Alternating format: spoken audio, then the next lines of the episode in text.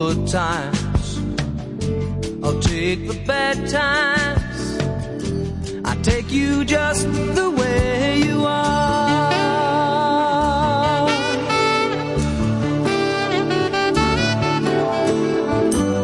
Need to know that you will always be the same old someone that I.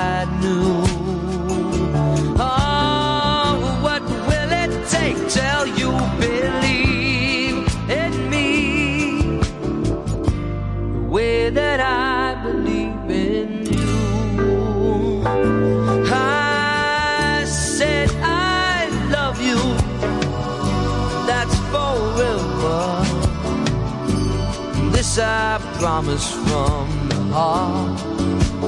Mm -hmm. I couldn't love you any better. I love.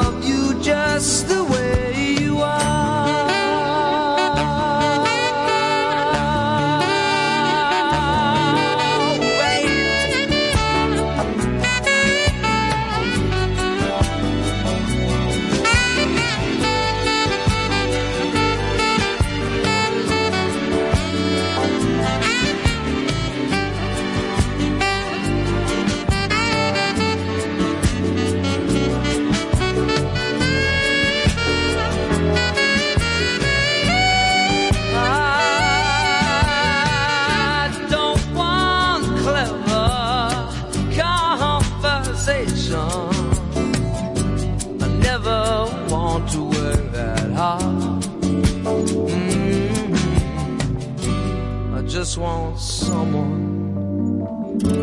that I can talk to. I want you just the way.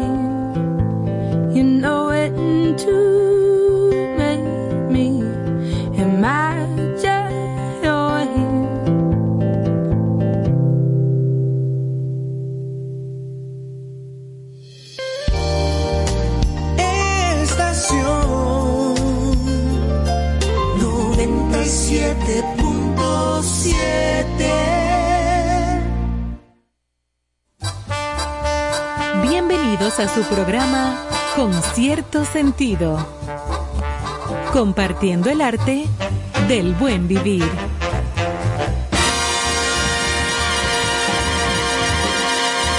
Por estación 97.7.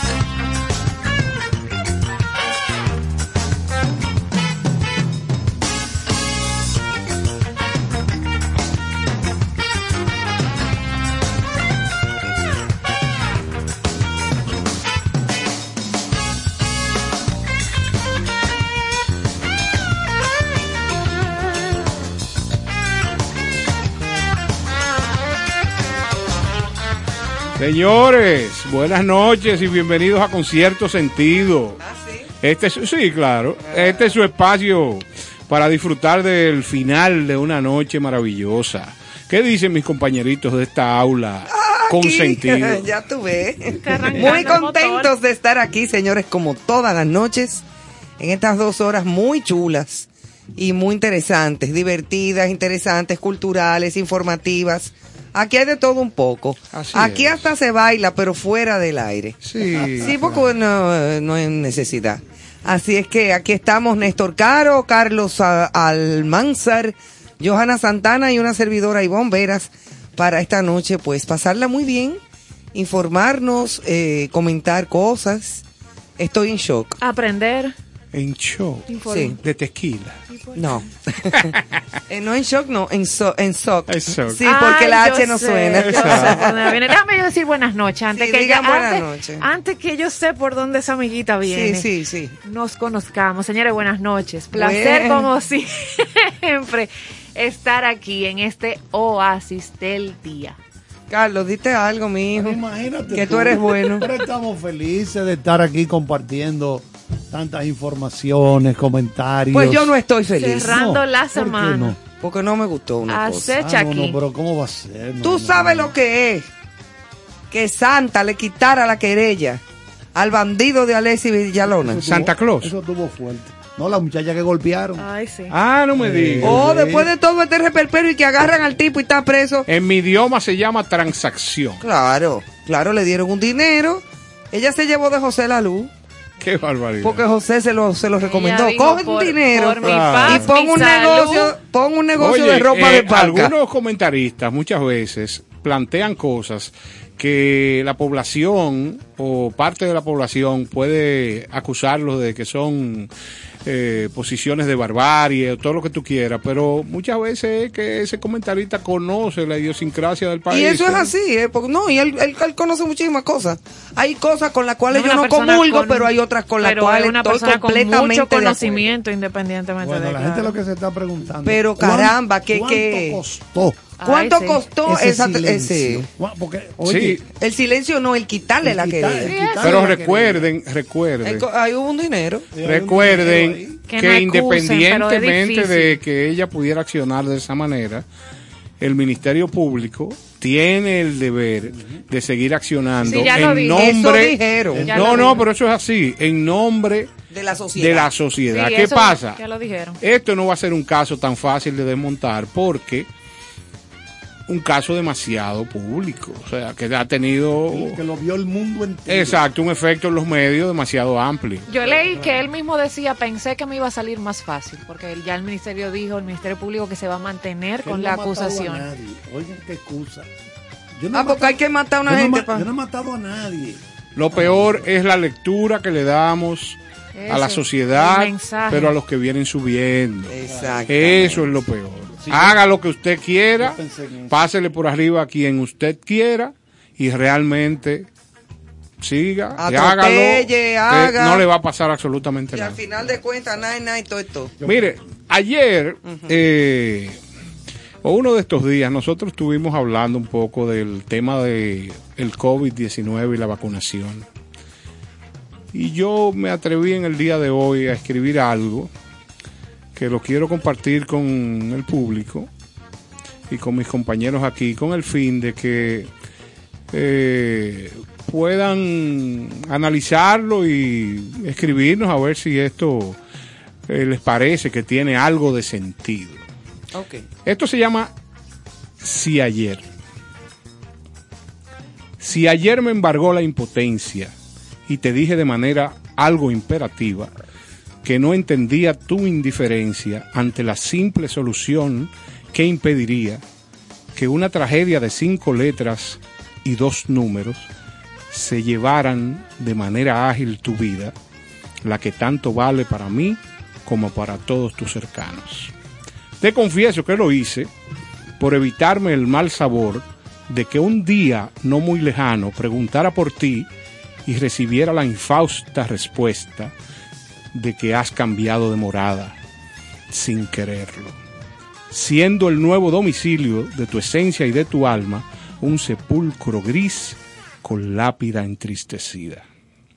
Si bien es cierto, tu simple existencia te convierte en un ciudadano del mundo, amparado en reglas, deberes y derechos expresados en una constitución que busca que se respete tu integridad y tu voluntad, pero también es cierto que somos responsables de manera individual de nuestro accionar, tomando decisiones que demuestren inteligencia emocional y práctica, escogiendo propuestas simples que ampliarán siempre la posibilidad de seguir siendo parte de esta sociedad que ansía sentirnos siempre aportando por un mejor futuro.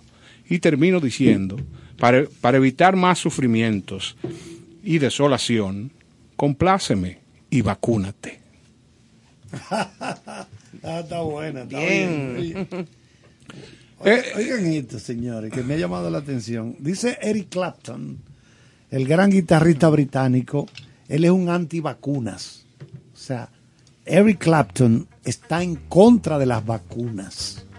Él dice, oigan bien, primero se niega a tocar en lugares donde se exija la tarjeta de vacunación o el certificado de que ya usted está vacunado completamente. O sea, él no toca en sitios donde le exijan a la gente estar vacunada. Sí, pero a él no le falta ese dinerito Y para dice, vivir. Bueno, lo primero que él está financiando con su dinero campañas contra la vacuna. Oigan a cómo la, cómo la ha cogido Porque Eric no me fuña a mí, Eric Clapton. Y entonces, oye lo que dice, que los vacunados, nosotros los vacunados, estamos bajo hipnosis por el bombardeo con mensajes subliminales. No es esta la primera vez que el rockero británico se pronuncia en este sentido, pero sus declaraciones apenas coinciden con un escaso número de personalidades reconocidas en el mundo, porque la mayoría de famosos apoyan las vacunas, la mayoría de actores, actrices, directores de cine, músicos, apoyan el proceso de vacunación y han defendido sin ambajes la conveniencia de ser inmunizado y de respetar la medida de control sanitario para evitar contraer el virus. El último y más reciente ejemplo de la lista es Neil Young, no sé si lo mencionamos anoche, Neil Young No, se iba a, a tocar hoy, se trajo la noticia. Él sí. retiró retiró su música su hoy. música de Spotify. Le dijo a Spotify, si tú sigues difundiendo todos los días el podcast de Joe Rogan, que es un antivacuna, si tú sigues, le dijo a Spotify, lo amenazó Neil Young, si tú sigues difundiendo el podcast de Joe Rogan, que repito, es un antivacuna, voy a llevarme mi música y se la llevo Y se la llevó hoy. en el día de hoy. Es decir, Mira, yo te voy a decir una cosa, Carlos. Eh, yo respeto mucho la decisión personal de cada quien, perfecto. Nunca en mi vida, y yo tengo también una hija, y tengo conocimientos más o menos, tú ves, dentro de lo que se puede decir, no me considero una erudita, ni una conocedora de todos los temas, pero uno más o menos ha ojeado libros. Ok. Desde siempre han existido las etapas de pandemia en la humanidad, sí, en el planeta Tierra. Hablábamos la- de la del 1900, Hablábamos de lo del de 18. Sí, la fiebre española, la peste bubónica, la peste negra, Siempre es así. la lepra, bla, bla, Sí, bla, eso- eso bla. es bla. cíclico. Y eso es cíclico Cada en el planeta. tiempo, sí. Aparte de todas las enfermedades de las cuales nos estamos, eh, eh, se han ido incluso erradicando en muchos países. Desde que los niños nacen, lo que se hace de inmediato prácticamente es comenzar a vacunar a esos niños contra la poliomielitis, eh, las vacunas, la- todas las vacunas sarampión, la triple, sí. la de la de todo. Y nadie está averiguando que de qué marca es, de qué laboratorio. Le dicen, mire, le puede dar una fiebrecita. Hay niños que le da una fiebrecita y otro que no. Contra el polio. Eh, contra lo de te- todo, sí. La primera vez que yo estoy escuchando todo este desastre, de gente incluso de un grupo de ignorantes, y no me, no me refiero a todos, Claro, claro. porque no todos los que están en contra de la vacuna son, Ignorante, no hay gente muy, muy, son muy inteligentes y muy Y capacitada. es una pero- decisión personal. Hay y es una decisión hay una personal. doctora española ahí que es brillantísima. Exactamente. Y está en contra. Y de está la en vacuna. contra de la vacuna. Ahora, Sí, hay eminencias que están en contra. Así mismo. Óyeme, es absurdo, porque si no existiera, óyeme, ve, me voy más lejos. Si no existiera la vacuna en este momento, te acuérdate que hace o año y medio, dos años, estábamos, Dios mío, ¿y cuánto será que se podrá descubrir alguna cura? O, y, y la gente muriéndose de diarramillete. Y los muertos que no se sabía dónde lo íbamos a enterrar. Exactamente. En Italia, en España, en Estados Unidos, en todas partes. Y la gente rogándole a Dios y a la vida y a los científicos y al universo y a, lo- a donde quiera que tú quieras, que por lo menos que ojalá que se pueda descubrir algo. Se descubre la vacuna, se comienza a poner, ah, no, que no me la voy a poner. Es como dice el famoso refrán, a Dios rogando y con el mazo dando. Siempre ha existido gente que va en Rocky contra, en, izquierda. en- en contra de todos los procesos. De todo. Pero yo creo que ante uno Óyeme. que puede afectar tu existencia, tu integridad, de manera tan radical, eh, por eso yo hablé en este pequeño escrito de inteligencia emocional y la práctica también, o sea... Y uno siempre se va a encontrar Hace- con gente que está en contra de No, uno por alguna razón. Yo te voy a dar un dato. A- ayer anunciamos, si no me equivoco, que Sir Elton John eh, le dio COVID. Dio positivo. Sí, dio Elton John. Pero ¿qué pasa?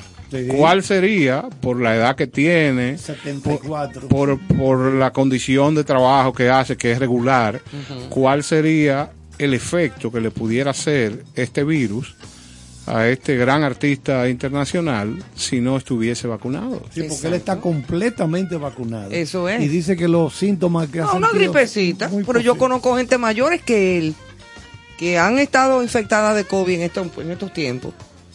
Y le dan, se retiran en su casa. Es correcto. Se alejan unos días hasta que se le hace la prueba y, y lo que le da. Es más, que ni han estornudado. Señores, porque las grandes eh, corporaciones que tienen el desarrollo de este proceso de vacunación, no quiero yo eh, hablar de cosas desagradables, pero vamos a recordar cuando llegó al mundo este proceso, Oh, pero claro. cómo era que la gente estaba volviéndose loca Claro, por la gente las diferentes situaciones que se presentaban con familiares, con, oye, tú te imaginas eh, tus padres, tú te imaginas tus hijos, o sea que son tus mm, tus más grandes activos en una familia, que pasen por una situación como pasaron, de Y que de, y de tú no poder ni siquiera ir a despedirlos. terrible. Ay, sí, eso De tú bien. morirte solo en una cama de una Esa clínica. es la parte Yo como tengo, más yo tengo una pareja, Una parte yo conozco una pareja de alma. amigos que un día me contó que al llegar la pandemia a República Dominicana, su hija embarazada le dio y por razones particulares la llevaron a- al hospital de la Fuerza Aérea y que el sufrimiento que esa madre tuvo porque su hija embarazada, ella no podía verla, atenderla, Yo que muero. no sabía cuál era la situación que tenía. A mí de- Y eso lo vivió mucha gente. Entonces, estamos hablando, señores, que si a una situación como esta, con el paso del tiempo, casi ya dos años, se han buscado recursos donde no hay, porque eh, yo sé que el Estado ha hecho grandes esfuerzos Muchos. para que la gente esté, este es un país privilegiado, hay Oh, pero este fue muchísimos uno de los países, primeros de- países de, de- de Latinoamérica completa que comenzó a vacunar. No, pero existen muchos países que no tienen el nivel de vacunación nuestro. De aquí se regaló. Entonces, ¿cuál es la situación? De manera gratuita. Eh, yo considero que es eh, una situación penosa que a esta altura del juego, por cualquier razón, no importa cuál, todavía haya gente tratando de... de de- evitar, de, de no menospreciar hacerlo, este y- proceso, exacto. vamos a decirlo Y de así. convencer al otro de que no lo haga. Y ha habido casos de gente que ha menospreciado o ha evitado que otra gente lo hagan y mueren. Y mueren de eso, de eso mismo. Sí, hay muchos casos. Sí, pero que Pastores si fuera tú solo el que te fuera a morir. Ah, no hay problema.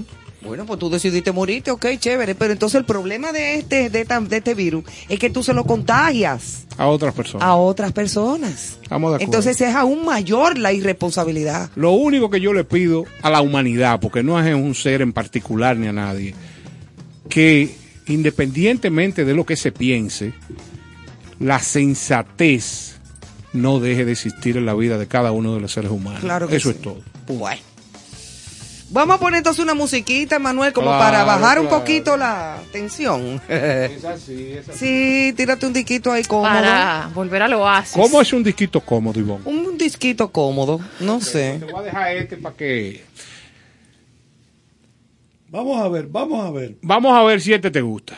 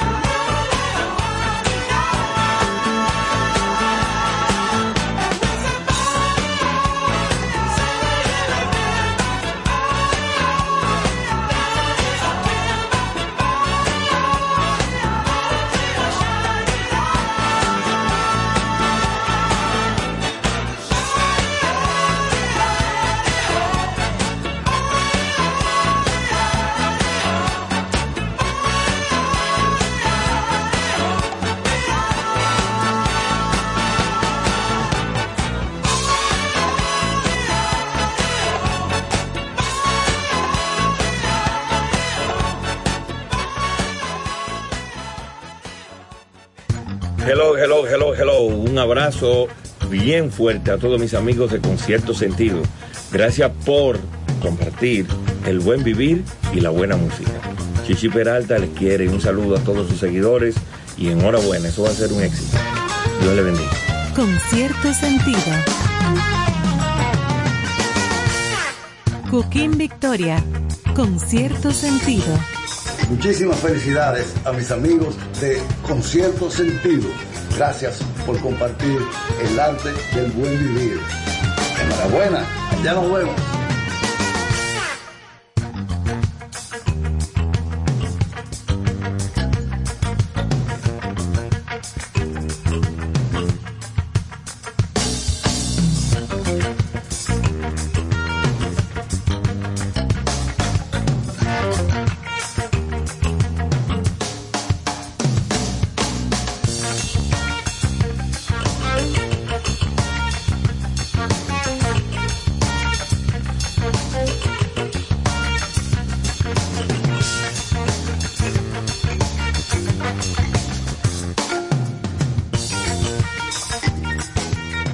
Continuamos amigos, aquí estamos de vuelta y pues hoy 27 de enero se celebra o se conmemora, diría yo, porque eso no es para celebrarlo. No, se conmemora. Es el Día Internacional de la Conmemoración de las Víctimas del Holocausto.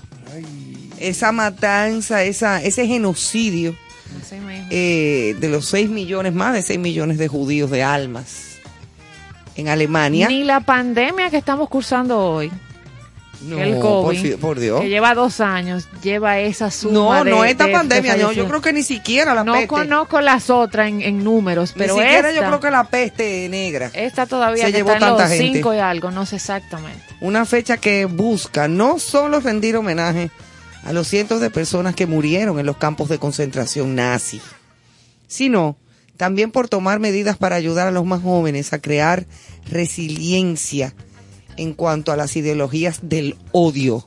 Hay mucha gente que fomenta el odio, ¿eh? Por eso la que vemos- Por eso intolerancia. es que vemos, señores, cada año películas, libros, reportajes en televisión sobre el holocausto. Que no se cansa Porque eso no es de que porque, porque me da la gana, No. no. Eso es para re- mantener fresco en la memoria Claro. esa barbaridad. Cuando liberaron el famoso campamento de concentración de Auschwitz, Ah, que está en. Polonia, que llegan la- las fuerzas aliadas encabezadas por Las tropas norte- soviéticas. Que estaban todas esas mujeres apiñadas. Ay, Dios mío. cuando- yo nada yo no, yo no, déjame yo callar porque yo veo eso y digo yo, pero ¿y cómo? O sea, ¿cómo una gente, en este caso a Hitler, pueden concebir una barbarie tan grande? Sí, eso es una cosa que No, ni no, siquiera con el más eh, eh, eh, eh, desagradable de, la, de los animales del planeta tú haces una cosa así. Imagínate con seres humanos. Mira, yo leí cuando yo era pequeña el, un libro que tenía mi papá y se llamaba Treblinka. Ah, sí, Treblinka era otro campo, de, Otro campo de concentración, concentración, sí. horroroso, a donde se cometieron las barbaridades más impresionantes que ustedes se puedan imaginar con seres humanos. O sea, se hacía jabón. Sí, sí, sí, sí. Los, los, los, los, los, los, Lo- Los, Los metían en- en los cámaras de gas. Los crematorios. los crematorios se no paraban. Los dientes de oro se los desprendían. Sí, sí, sí, los crematorios no paraban, incluso en las chimeneas, las altas chimeneas que salían de los crematorios cuando quemaban a tanta cantidad de gente junta, Sí, sí. vivas, vivos. Oye bien, una cosa que eso es abominable, eso no le cabe en el cerebro a nadie. Eh, las cenizas que salían por las chimeneas eh, eh, tapaban la, la, la tierra Ellos mataban. y el olor que eso 20 emanaba. O sea, era una cosa 24 impre- horas, señores, quemando cuerpos. quemando 24 personas. eran horas. aproximadamente 9 millones, se llevaron 6 y le- ellos mataban de, de 3, 2 Y, de, y déjame corregir. Eso es una o cosa sea, grande. de los judíos. O Eh, sea, pero lo más impresionante de ese proceso era saber que te ibas a morir. O sea, la angustia que te da ante una familia, un hijo. O sea, eh, vamos a ese proceso. Claro, y fueron pocos los sobrevivientes relativamente para los que murieron. Sí. Por eso fue que Oscar Schindler Sí, que fue este nazi alemán, porque él era un nazi. sí, sí. Y él era de los de los matatanes alemanes. Con muchísimo dinero. Sí, sí. Óyeme, salvó 1.500, 2.000 vidas. En comparación a todos esos millones de personas. Tú dices, bueno, eso no es nada. Pero, Pero, sí número, fue. sí. Todavía, ah, todavía hay sobrevivientes Sí. de esos eh, eh, eh, judíos salvados por, por Oscar Schindler. Eh, eh, a mí me, se me aguan los ojos porque mira, Oye, la, es la- una cosa fuerte. El único. ¿Cómo te puedo decir? Oye, con- consternación es lo único que puede sentir un ser humano al ver esa historia, al contemplar lo que pasó ahí, porque es algo abominable. abominable. Por eso yo cada que cada vez que yo oigo a algún dominicano decir, aquí lo que hace falta es el jefe, me dan ganas de, Bueno. de cualquier cosa, ¿eh? Sí, porque nosotros... Porque claro, no lo vamos a comparar No, con claro. Hitler, No, no, pero no. sí. Sí, porque No, nosotros... pero Sí, que la, no. ba- la base del holocausto Es lo está mismo. la xenofobia, el antisemitismo, Es lo mismo. o sea, Sí, sí, porque, por ese ejemplo, problema de discriminación. Es lo mismo. Caro y yo abogamos es por la disciplina.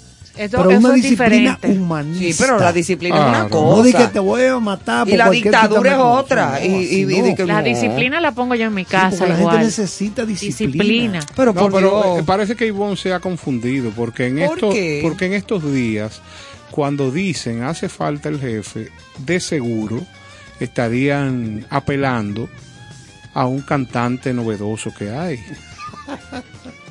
Déjalo así, Caro, que no te voy a responder. Porque tú sabes, tú me conoces. Bueno, No me dé cuerda que yo la cojo sola. Aquí tengo algo un poquito más ligero y es que se cumplen Guay. 83 años. Fue, eh, bueno, ayer, 26 de enero del año 1939, inició el rodaje, la filmación. Yo estuve ahí. Ajá. Ya Yo arrancó. estuve ahí, Emanuel la patilla de Carlos. Hace 83 años inició la filmación de la película más rentable de toda la historia del cine. ¿Cuál? Lo que el viento se llevó.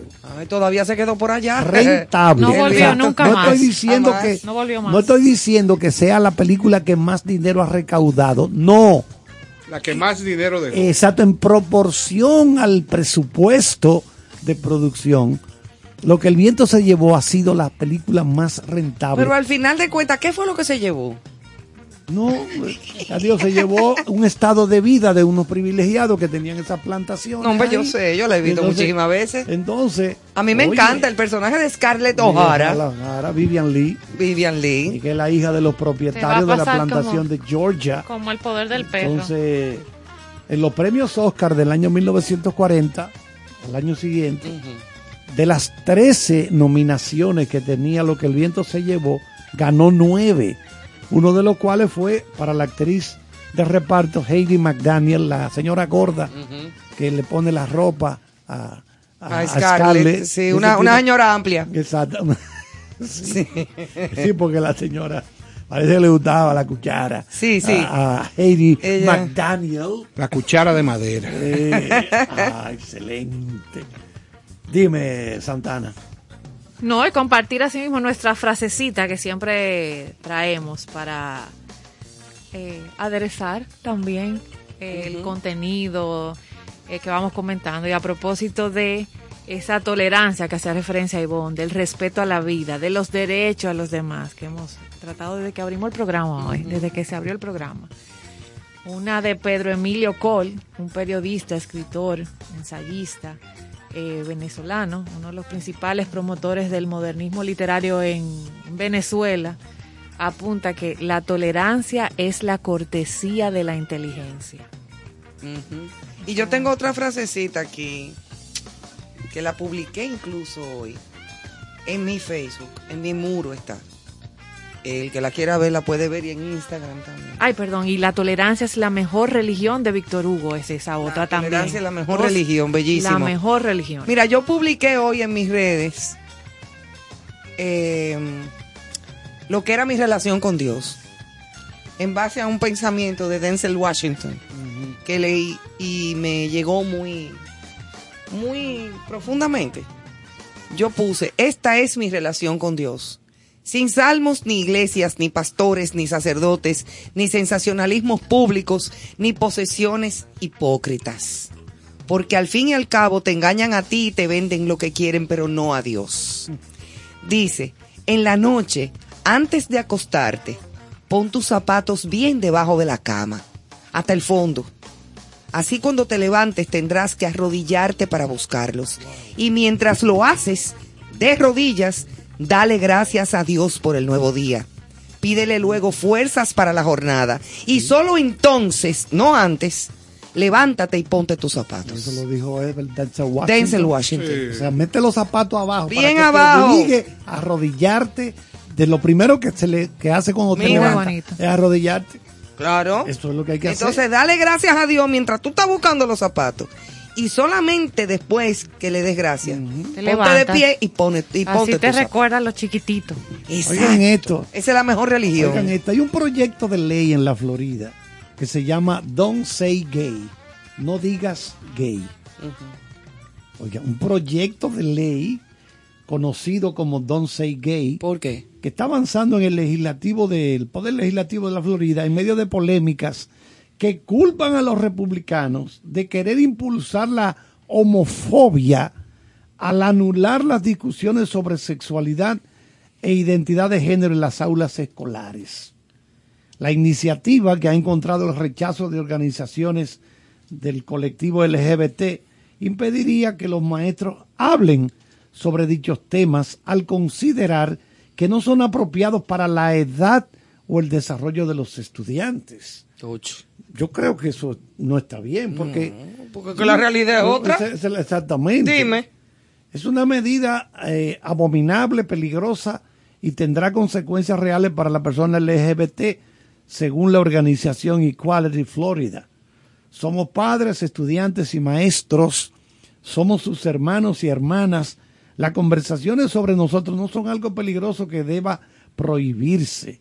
No, no debe prohibirse. Eso, eso hay que tratarlo, señor, abiertamente. Porque es la realidad. Eso no va a dejar de existir. ¿Dónde la van a Siempre ha existido. ¿La van a aprender dónde los muchachos? En la calle. En la calle, En la claro. esquina. Mal informados. Exacto. Exacto, mejor que lo- el- se lo expliquen en, en la escuela o en su, ca- y su- en su casa a sus padres, obviamente. Claro, porque claro. que los niños no se les puede tapar el sol con un dedo. Lo que sí se Esa es una realidad, mira, desde Alejandro Magno. Alejandro Magno tenía una esposa y un esposo.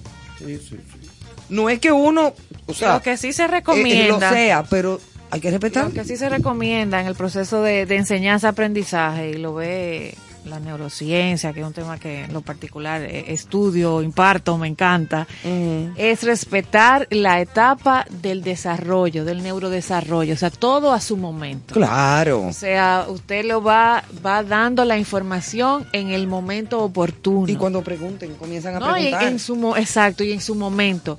Y aún vengan las inquietudes, tú evalúa en qué etapa llegó esa pregunta para tú saber cómo abordarla. Claro. Es lo que se propone desde, desde esa parte de la, de la enseñanza, o sea, de, de cómo abordar eh, esos temas o el aprendizaje pero per lo más, se. lo más importante es también que los padres conozcan eso que tú estás diciendo para saber en qué momento y de qué forma Decir. van a tener la, la condición y la información de cómo nutrir y dar las respuestas a sus hijos. Sí, porque no es lo mismo un niño de 8 años que uno de 12. Jamás. Claro. Una niña de 5 años que te haga una pregunta o una niña de No, 9 y, o el- de y 10. en la etapa del cerebro, el desarrollo que tiene para Poco recibir poco. información. Exacto. No, y, y- y- y el Y, de- y debe ser ahora pensando eh, tan importante en la crianza de un niño el manejo de que ese niño se junte con los niños de su edad. Obviamente. Porque estamos hablando de que cada infante en cada etapa tiene sus inquietudes, tiene el manejo de informaciones.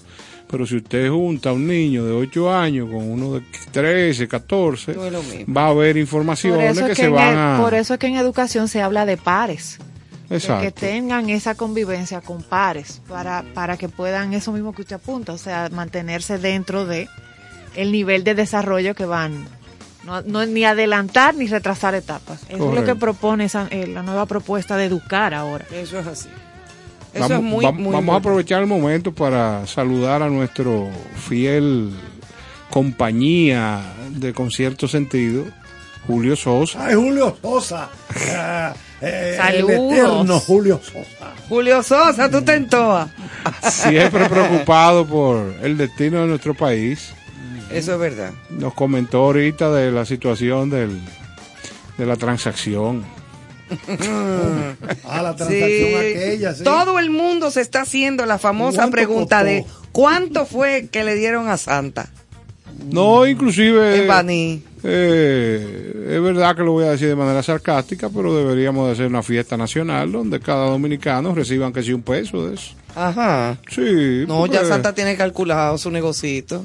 Bueno, le vamos va a dar seguimiento para ¿eh? ver su casa, que- en qué medida cambia. De, Yo no estoy de acuerdo, pero si ella lo Pero es- negoció así, es lo van a negar hasta la Es muerte. difícil no pensar Claro. que, que se diera una transacción. Claro, Que me pero- perdonen, pero A mí, me- a mí hay que convencerme, pero... cuesta un poquito. Sí. Porque uno conoce Bueno, como pero, la, pero también, negar, también al leer la noticia, la idiosincrasia. ella explica, la señora explica que ella lo perdonó.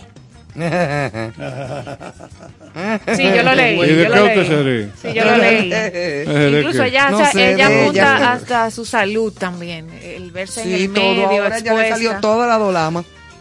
La semana pasada ya no tenía ningún dolor. Bueno, tenía que tener algo después de ese, Bueno. de ese trayón que le dieron. No, eso fue al principio y ella dijo, no, a pesar de lo que sea, le voy a dar para allá. Ajá. Y después ahora ya ella lo perdonó y tenía un dolor.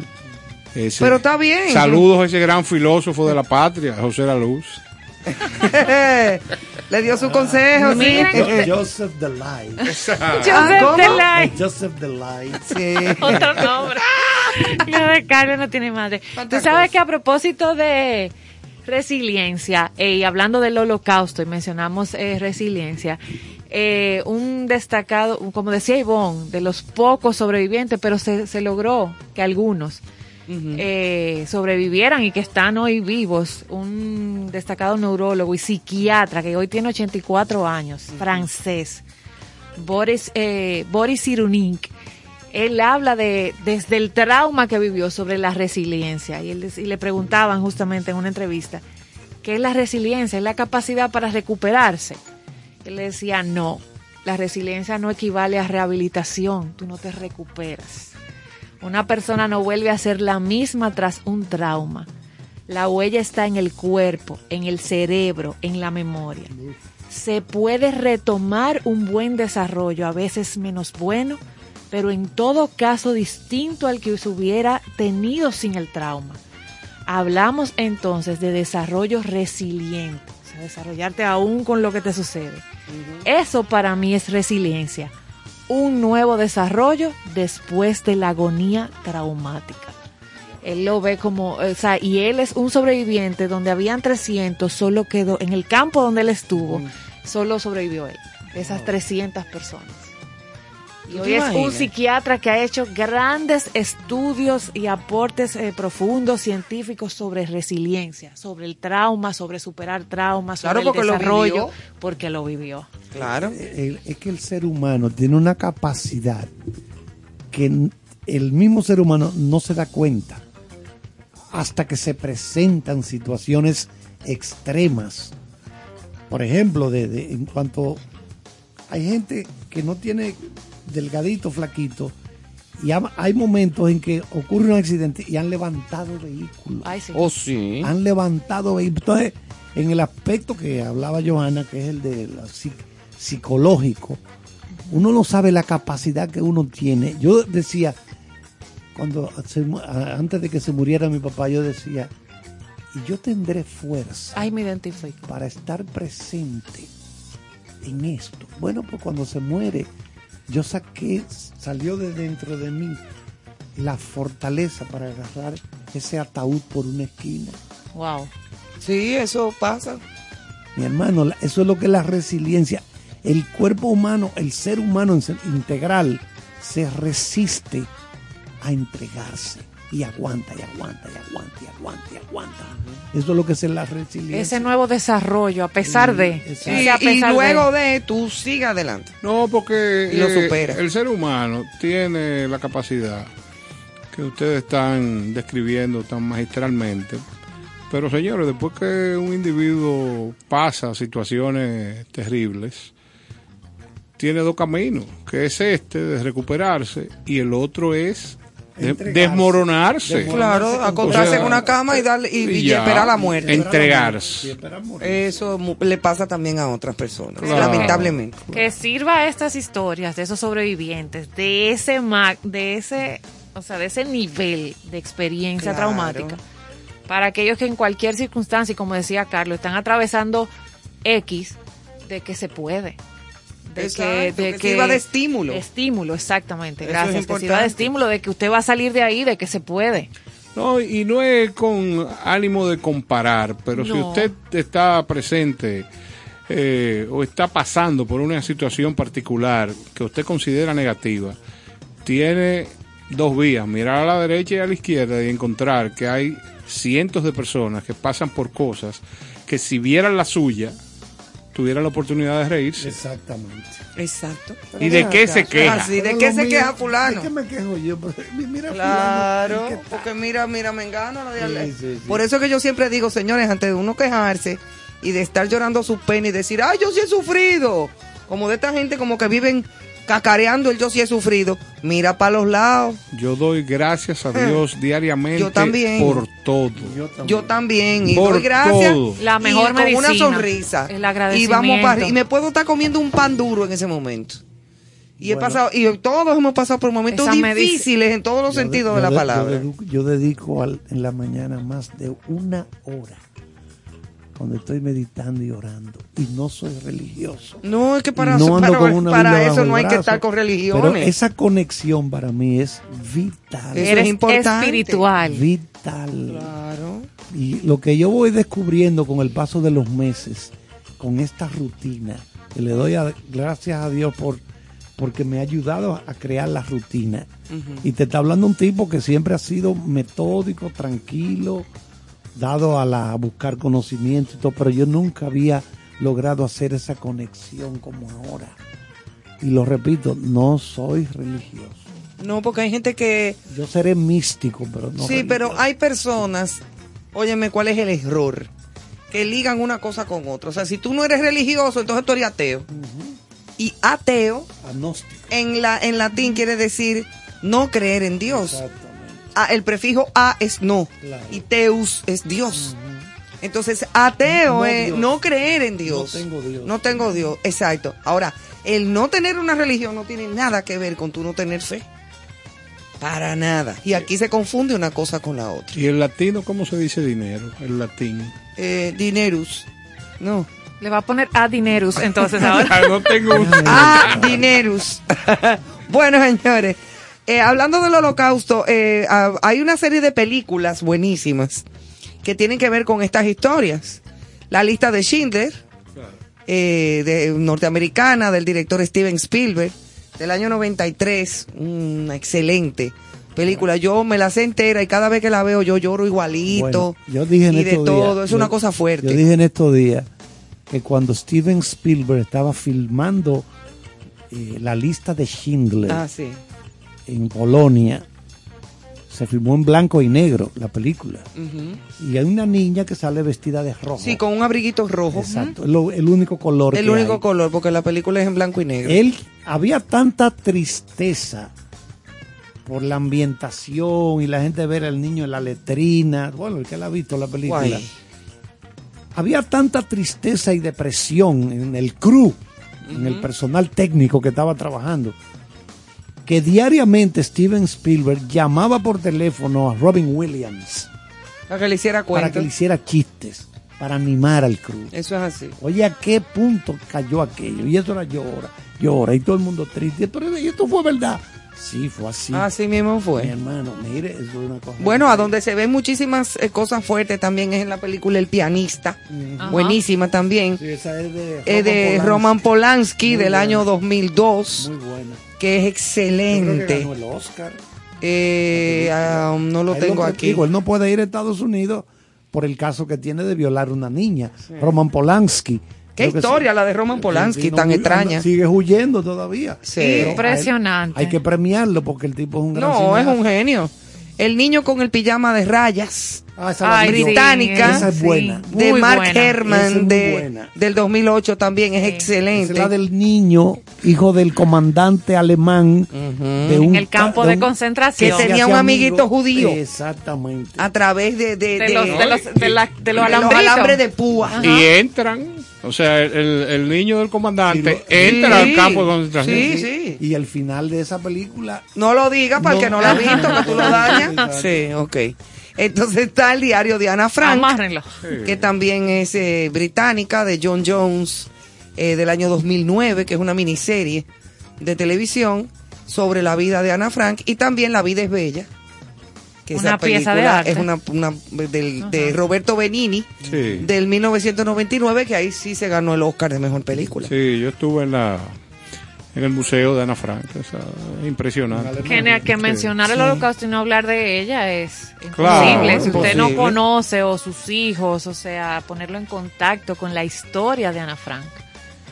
Y Eso fue una cosa Y fuerte. conocer sobre ella, sobre su diario y toda la experiencia narrada y Su contada historia, por ella, su en sentido historia. general, una historia eh, llena Bueno. ¿Qué tal el museo? Vámonos, vámonos Sí. con Bien. música. Yo, ay, anoche me soñé con el enano. ¿Con cuál enano? El que estábamos hablando ayer. Es que ustedes le cogen con unos temas. o sea, este es el momento. ¿Cuál es música? Bueno, pues lo dejamos con la vida es bella. con un enano. No, no. Para poder ver.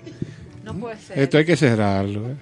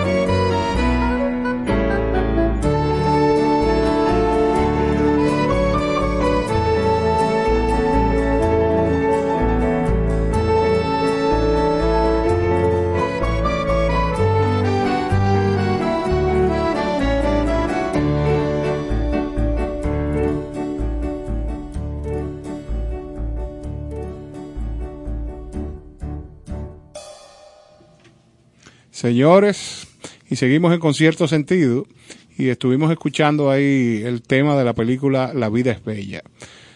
Eh, el que ha visto esta película sabe que... No, no, no. Esta película es para almas que sientan. Sí, señor. Y ahora, Cine italiano. así es. Del bueno, porque no todo el cine italiano es bueno. Sí, pero en este caso es Ese sí es eh, bueno. excelente. Vamos a disfrutar ahora, por eso hicimos esta pausa para explicarle que el tema que viene es la el tema musical de la película La lista de Schindler. Eh, La lista de Schindler con Liam Neeson Sí. en el rol principal.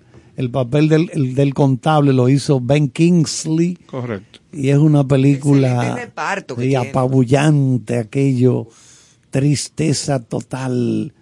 Eh, entonces, Para almas sensibles.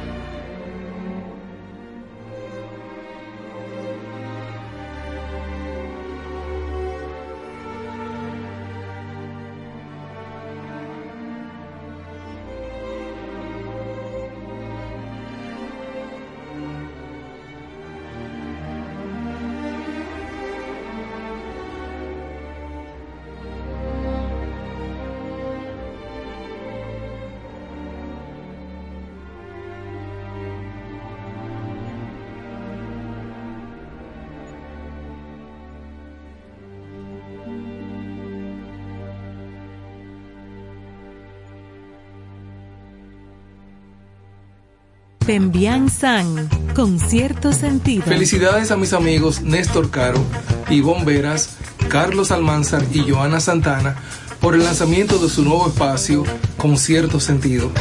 Gracias por compartir el arte del buen vivir. Allá nos vemos. Ahora, en contexto, con cierto sentido.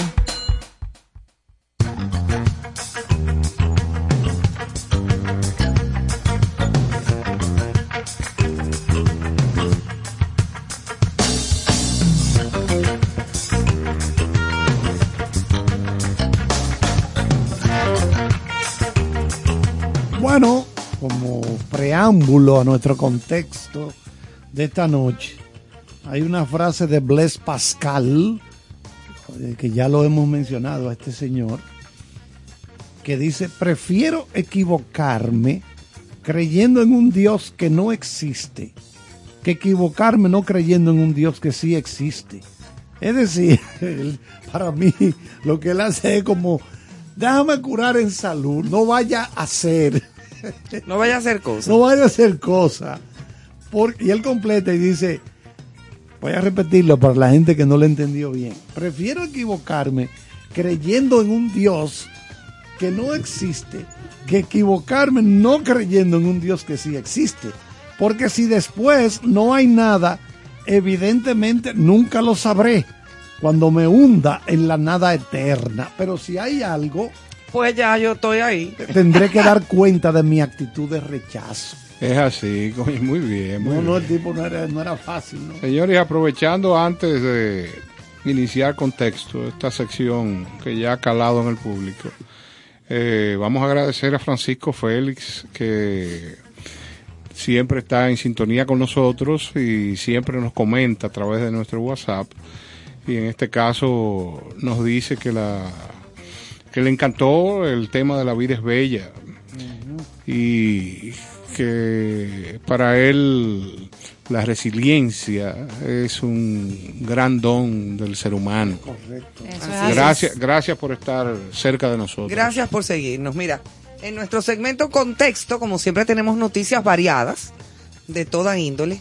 Y por aquí tenemos una muy interesante eh, que se publicó eh, ayer, miércoles 26, pero que la tenemos como una noticia fresca. El señor Manuel Corripio dice que el cine realmente es algo que nos une a todos. Eso es cierto.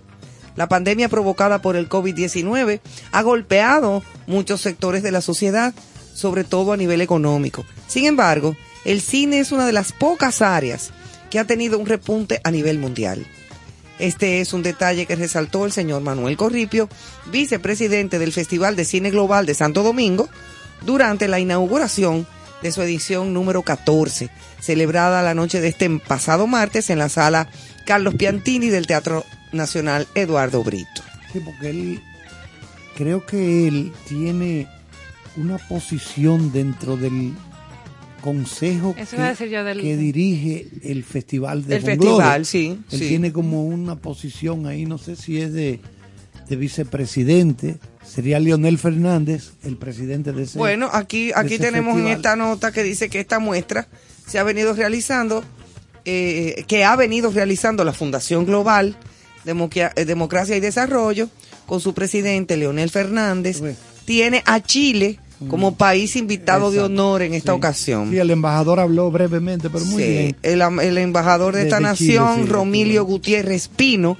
estuvo también presente ahí y mm, con la palabra de mm, optimismo eh, durante la, eh, la alocución el señor Corripio ofreció los números que avalan su discurso, recordando que la industria audiovisual produjo 220 mil millones de dólares en contenido a nivel mundial. Excelente. Así es que increíble está ah, buenísimo. Voy a ver si Es importante, voy en estos días. es importante resaltar que el otro día Carlos también abundaba sobre esto, Ujú. cómo hay eh, empresarios que no solamente saben sumar, saben dividir, saben restar, sino que se involucran Claro. en las artes tratando de desarrollar, que en este caso de Manuel lo hace muy bien con el tema del cine. Exacto. Es una persona que no solamente visualiza el negocio, sino también que a través Parte de humana. ajá, Tiene eh, la sensibilidad para saber lo que eso eventos vale. altruistas como este y es loable este tipo de acción. en- Bueno, yo, yo estuve presente en, el, en la ceremonia de inaugural allá en el Teatro Nacional, que fue el pasado lunes. El presidente Fernández entrevistó vía Zoom a una hija de Sidney Poitier, Excelente. todo el tiempo en inglés. Y había al lado, sentado al lado de él presencialmente, otro señor norteamericano, hablando también de la parte humanista, de, de los derechos civiles, todo ese tipo de cosas. Lo único que hubo problemitas técnicos con la comunicación con ella ya, Sidney Po- con la hija de Sidney Poitier, que trabaja en cine, productora, que el señor Fernández le dijo, Dios mediante, vamos a tratar de que esté aquí presencialmente con nosotros. O sea, que no sea, porque hubo un problema de la comunicación. Por Zoom, claro. Pero la gente aplaudió muchísimo esa entrevista, quedó muy bien. Y yo creo que esa ceremonia es la número 14 ya. Esta es la edición, el festival número 14 de. Funglode, donde hemos, son, creo que son 97 películas, sumando documentales, ficción, todo. Todo chileno. No, no, no, no, no todo chileno. Ah. Ahí hay, ahí hay El cine país do- dedicado. ahí hay- exacto, es dedicado a Chile, pero por ejemplo, eh, Archie López tiene su película Luis, que yo la había visto hace ya tiempo, Sí, es que es vieja. protagonizada por, por. Alfonso Rodríguez. Creo que hace el papel como de un militar, un coronel de la policía, Sí. que tiene un hijo adolescente con problemas. Bueno, Sí, pero yo lo he visto. muy es que para bueno. trabajar las adicciones en la buena. juventud. Ahí otra de las noticias que tenemos para hoy es el incremento del precio del petróleo. Esta mañana el Brent, que es el petróleo que se usa en el Atlántico Norte, llegó a 90 dólares el barril. Subió 6 centavos y ahí completó. No duró mucho rato porque es- recuerden que esas transacciones, bolsa de valores y todo eso, sube y baja, sube y baja. Sí, eso va variando ca- Cada segundo hasta que cierran ya las operaciones. Y cerraron hoy el precio del petróleo otra vez subiendo. Sigue subiendo. Esto es delicado porque el estado de tensión creado entre la- en la- por la geopolítica entre Ucrania y Rusia tiene al mundo entero. Bueno, aquí estamos pagando el galón de gasolina a cómo. La, la- la- factura de, de energía eléctrica, ¿cuánto está? Todo bueno, el eso es- pasado fin de semana eso- subió que cinco pesos. todo eso es producido por el problema Sí. de la, de- del petróleo principalmente. Y hay predicciones apocalípticas de que se está terminando el petróleo barato, el bronce barato, el cobre barato. Eso significa que podría haber precios muy altos en los próximos meses o años, de manera que será incontrolable esto. Eso lo dijo un señor que es uno de los grandes eh, inversionistas que hay en Estados Unidos. No Warren Buffett, no. Es otro señor también de esa edad, más o menos 83 años, que es un gran conocedor y dijo, señores, tenemos que irnos preparando porque todas las cosas se van a disparar, los precios se van a disparar. Este país, el nuestro, no produce petróleo. No produce petróleo, nosotros no tenemos petróleo. Y sus derivados. Y sus derivados. Se Ay, Ay, ya yo tengo miedo y frío. Bueno, el frío. Hoy, hoy vi yo unas imágenes en vivo de, de Chicago. Yo quiero que ustedes vean, el period- la periodista está hablando aquí, en la cámara, ¿verdad? Aquel manto blanco. No, y el frío que Es hace en Chicago. digo, o sea, al haber frío, entonces se, aumenta el consumo de energía. Exactamente, para la calefacción. O sea, es un problema serio que hay. Tú sabes que a propósito de frío, de clima y de lo que viven esos países, una noticia que circuló hoy bastante y se posicionó en diferentes medios y plataformas fue la muerte del fotógrafo René Robert, que murió congelado en París, en pleno centro de París en la calle, ante la indiferencia de los transeúntes. La traemos a colación porque, señores, que no se nos enfríe el alma. Señor, él Eh, se cayó y que se no- quedó Él se ahí. cayó y se Y quedó. la gente le pasaba por al lado y se murió con el Él lado. salió a caminar en la noche, sufrió una caída y quien ya lo reporta para ambulancia y socorro es un indigente del centro de París que, que, que se conocen tal vez y dirá, pero ¿y este señor? Y este señor, Y él hace el reporte. y esto es un- era un- una gloria a la fotografía, un fotógrafo reconocido por eh, fotos creo que de artes de flamenco y... Se cayó, se dio un golpe, se quedó ahí. Y hoy eso ha acaparado grandes titulares porque lo que refleja y muchos eh, figuras de eh, del gobierno francés expresando hasta dónde nos ha llegado la indiferencia y la frialdad. Tú sabes que eso aquí en este país no pasa. Bueno, No, podíamos no creo. debatirlo. El dominicano, óyeme, tú puedes No ver una calle vacía. No, Joana, yo creo que no. Yo, mira, tú puedes, ahora mismo, la calle que está frente aquí al listín diario está vacía. Yo no Y coincido. yo sí, yo sí. Y puede haber un choque ahí y salen 64 personas a averiguar que qué fue Sí, y qué choque, pasó. pero esto es que tú te quedes con una goma, que ya tú no te paras a ayudar, lamentablemente por la maldad, como dicen por ahí, la maldad de No, muchos enfría a otros. tú no te detienes a socorrer a nadie. El no dominicano es solidario todavía. El Queda, pero no es lo que teníamos. O sea, está eh, realmente eh, el, El dominicano mundo. ve a una gente desmayada y caída en la calle y averigua qué es lo que le pasó a ese señor. Aquí el dominicano averigua. Quedarán, quedarán sus no. excepciones, pero no, No, aquí, aquí no se está Yo quiero hacerle deteniendo una mucha gente. Nosotros tenemos anécdota en base a eso que ustedes están debatiendo.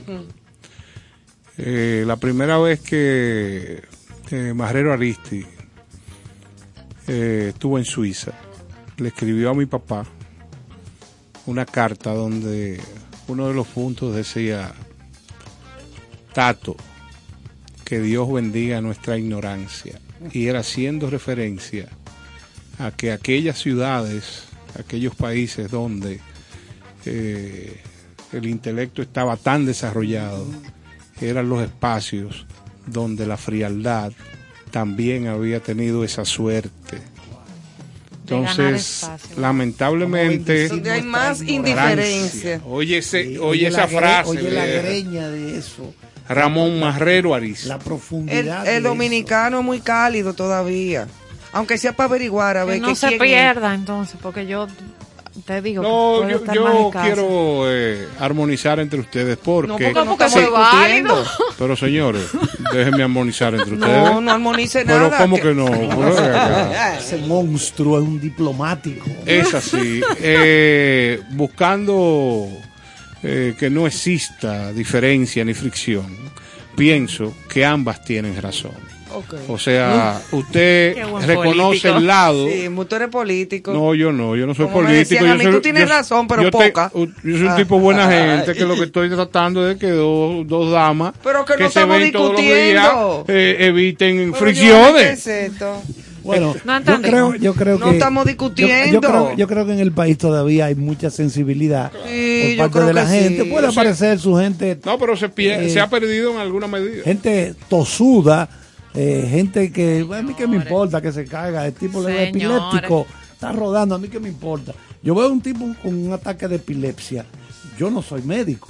Y yo trato de ayudar a esa persona. Claro, por lo menos llamo al 911. Sí, vamos a agarrarlo, va- vamos a evitar que se choque con una piedra o se ahogue en su, en su, en su lo que esté botando, por ejemplo, porque hay gente epiléptica que se ha muerto, cae en un hoyito pequeñito donde hay agua Y se se, ahoga. se murió, se, Claro. se muere. Se ahoga. Y yo le digo, no, él, él parece que está sufriendo un ataque de epilepsia, vamos a... a- a- a- a Sí, pero eso es en caso de un, epi- de un ataque de epilepsia. Pero caso. aquí todo el mundo, de una u otra forma, alguien se para.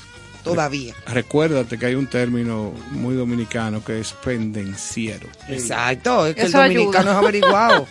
¿Qué, ¿Qué fue lo que pasó ahí? Señores, vamos a saludar también a Francisco Lluveres, siguen creciendo, que es un gran amigo. Siguen Ay, Francisco Lluveres, claro. eh, los adeptos a concierto sentido, está en sintonía y los saludamos. Un abrazo. un abrazo. Francisco. ¿Cuánto tiempo, muchacho? Bueno, hay otra información y es que el 27% de las películas que posiblemente sean dominadas y premiadas hechas por mujeres. Eso. Esto Bien. está abriendo muchas puertas. Recuerden que la película Wonder Woman lo, la dirigió Patty Jenkins, primera mujer a la que un estudio de cine le entrega un presupuesto grande a esta película.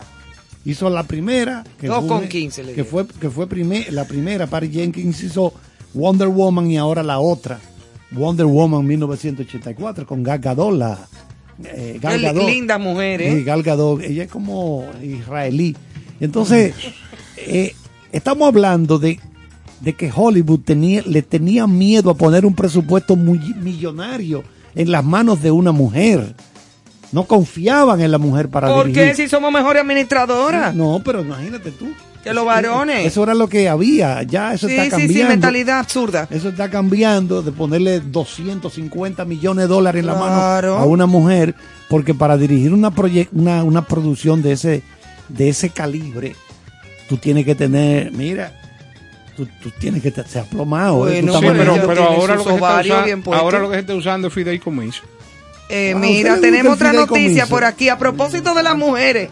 Oye esto, oye esto, el presidente de los EEUU léase Joe Biden, firmó este miércoles una orden ejecutiva que tipifica el acoso sexual como delito en virtud del Código de Uniforme de Justicia Militar.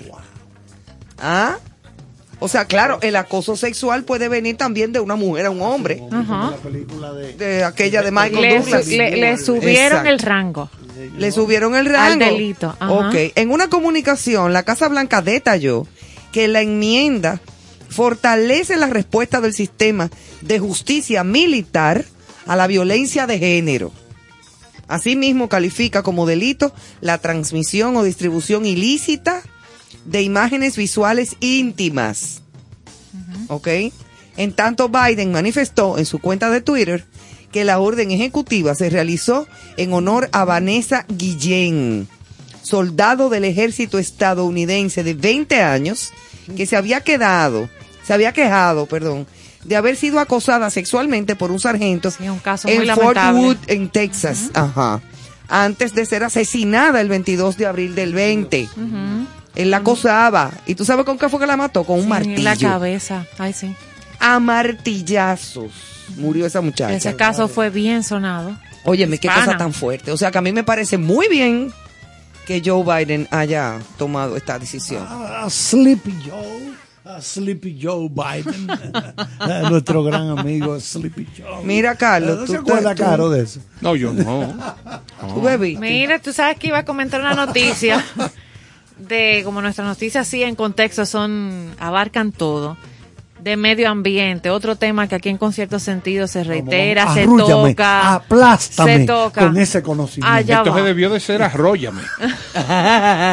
Y lo Claro. iba a hacer desde ese derrame que viene acaparando los titulares en el Perú de petróleo, que hasta DiCaprio, a propósito de, vi- de jueves de cine, hizo un, un posteo desde su ¿Verdad que cuenta. Sí, yo estoy esperando los estrenos que usted nos va a comentar. Claro, tenemos un estreno en grande. Entonces, eh, iba a hablar de Perú y su derrame, pero tengo que poner el foco, tengo que buscar eh, poner el foco en nuestro patio para hablar de que nuestro medio ambiente sigue sufriendo. No entiendo qué, qué sigue sucediendo porque siguen los incendios. Esta vez Loma Miranda estaba eh, bajo eh, fuego, exactamente. Eh, se estaban de nuevo otra vez, o sea que han sido constante el ataque a nuestros parques. Un incendio estalló justamente en Loma Miranda y provocó la movilización de numerosos bomberos, otra vez forestales, confirmaba el ministro de Medio Ambiente y Recursos Naturales. Eh, para extinguir el siniestro fueron incorporados también guardaparques de La Vega, Constanza, Valle Nuevo. Y recordar, como decíamos, que te- hemos tenido incendios recientemente en la Sierra de Bauruco, en José del Carmen Ramírez y Armando Bermúdez. Entonces, Eso, eso está raro. eso está raro. Sí, porque se pasa el tiempo y no hay incendio, entonces como que de un tiempo hacia acá. Ahora tenemos incendios. Aparecen- está- aparecen varios. los- Eso- sí, para eso- mí que son algunos Eso hay que chequearlo. sí. Caramba. Hay que, Puede con- ser provocado. hay que controlar la venta de los fósforos Sí. en los colmados. Eh, profesor Caro, hablemos un poquito de la Lupe. La Lupe, hablando de el tema y la noticia es la música y el teatro dominan la agenda de este fin de semana.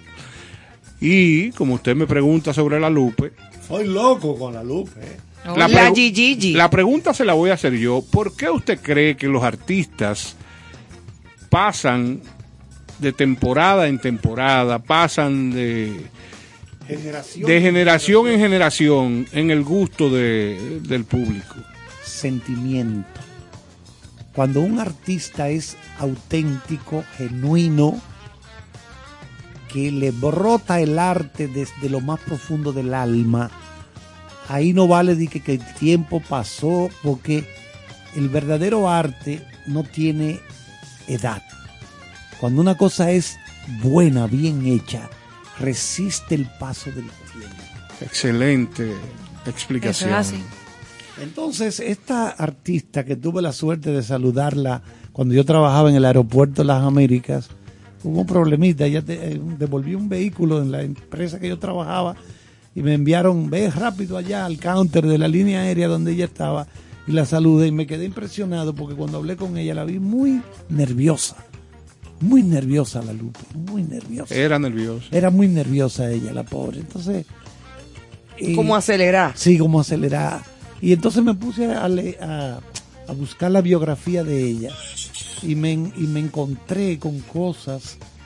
eh, Por ejemplo, ¿tú sabes quién viajó a quién viajaba a La Habana y entre las cosas que le gustaba ver allá era a la Lupe cuando todavía estaba en Cuba?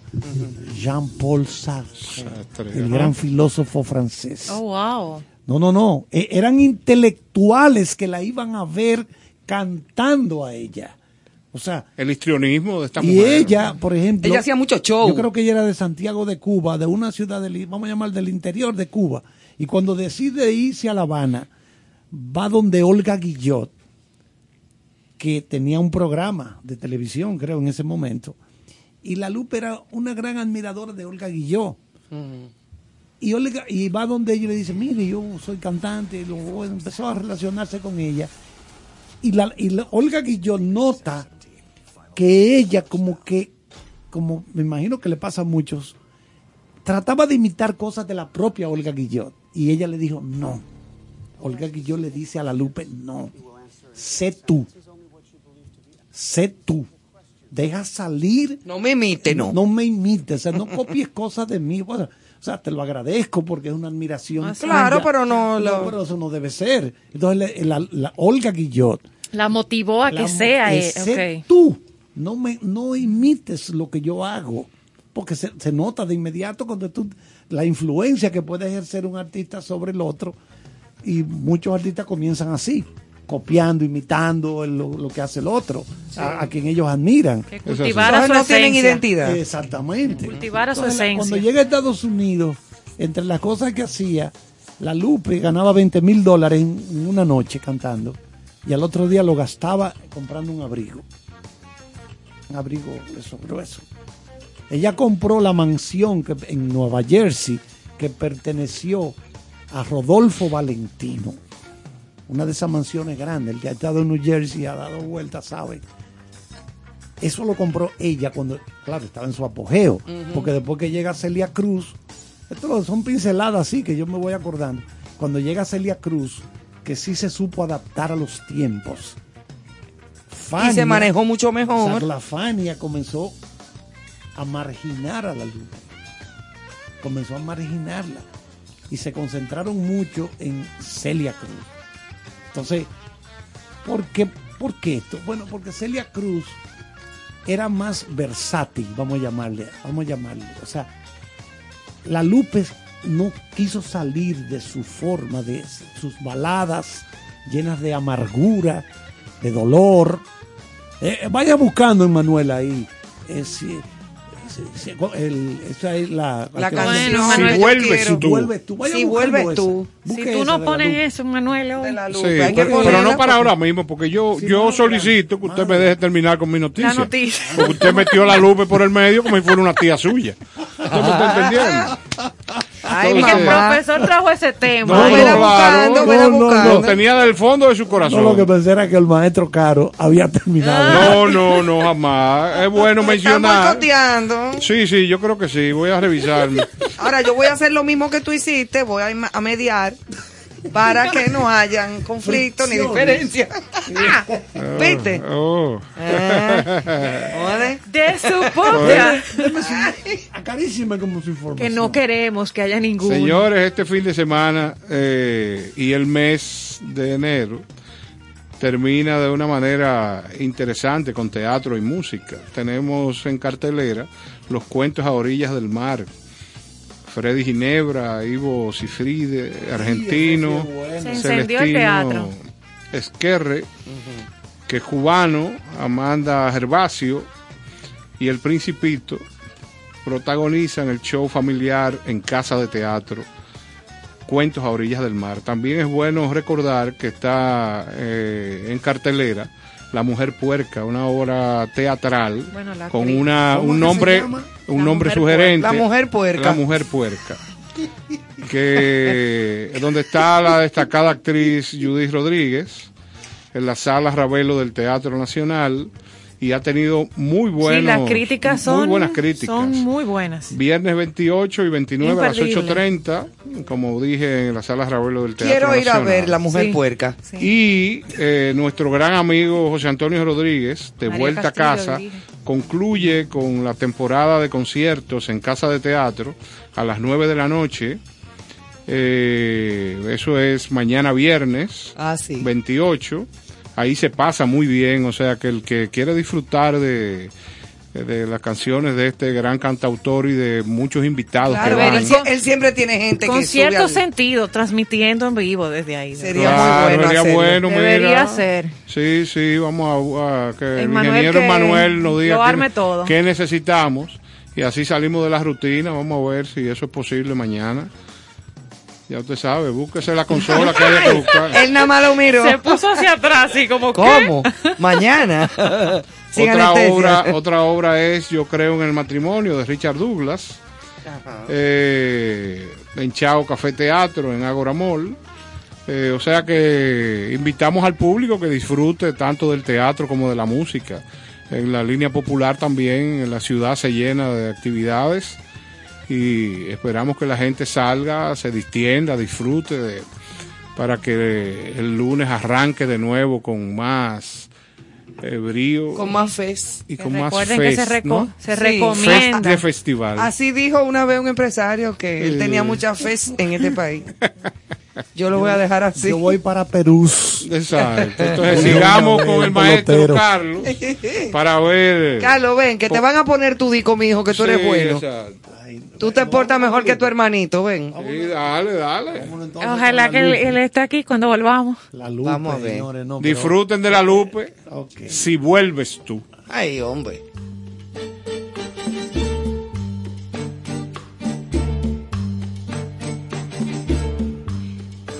Vi partir ayer por esa puerta que dije adiós con pena y mi alma muerta. Y tú escucha bien si vuelves a mi puerta que yo no te abriré. ¿Para qué?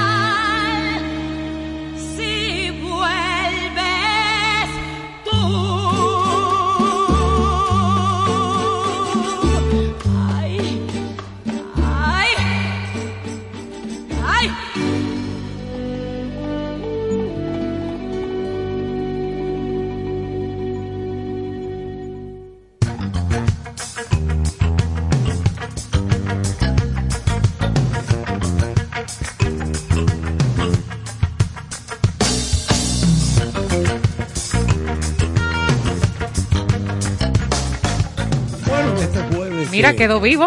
El profesor, después No de escuchar mató. su pieza Se iba a magistral. cortar la vena a lo largo. Excelente, excelente. Para no curar. Yo ando con una botella de berrón y me doy una friega cuando Ah, oigo sí. a la Lupe. Me doy mi friega de berrón, como dice la gente. ¿Y por qué con una friega? Pues aquí se Así inventan que- cosas. Así que dicen en el campo.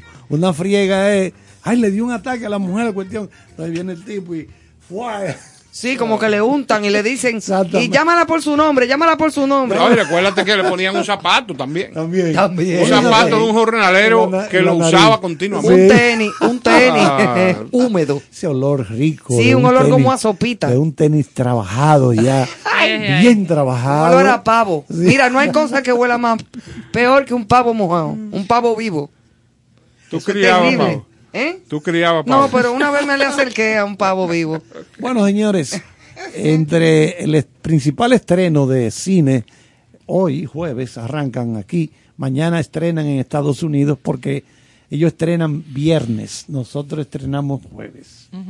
Entonces, el principal estreno que tenemos esta semana es una película del mexicano Guillermo del Toro, Ay, que ya sí. ganó el Oscar Yo la estaba esperando. con la película La forma del agua hace un- varios años. Entonces, ahora viene con un remake, porque es una versión nueva de una película que se había hecho en el 1947. Tiene como protagonistas Esa es la de esta Bradley. película, El Callejón de las Almas. Tiene como protagonistas a dos figuras importantes, Kate Blanchett, la australiana Kate Blanchett, Excelente y actriz. Bradley Cooper. Ah, Bradley Cooper. Entonces, ¿de qué trata esto?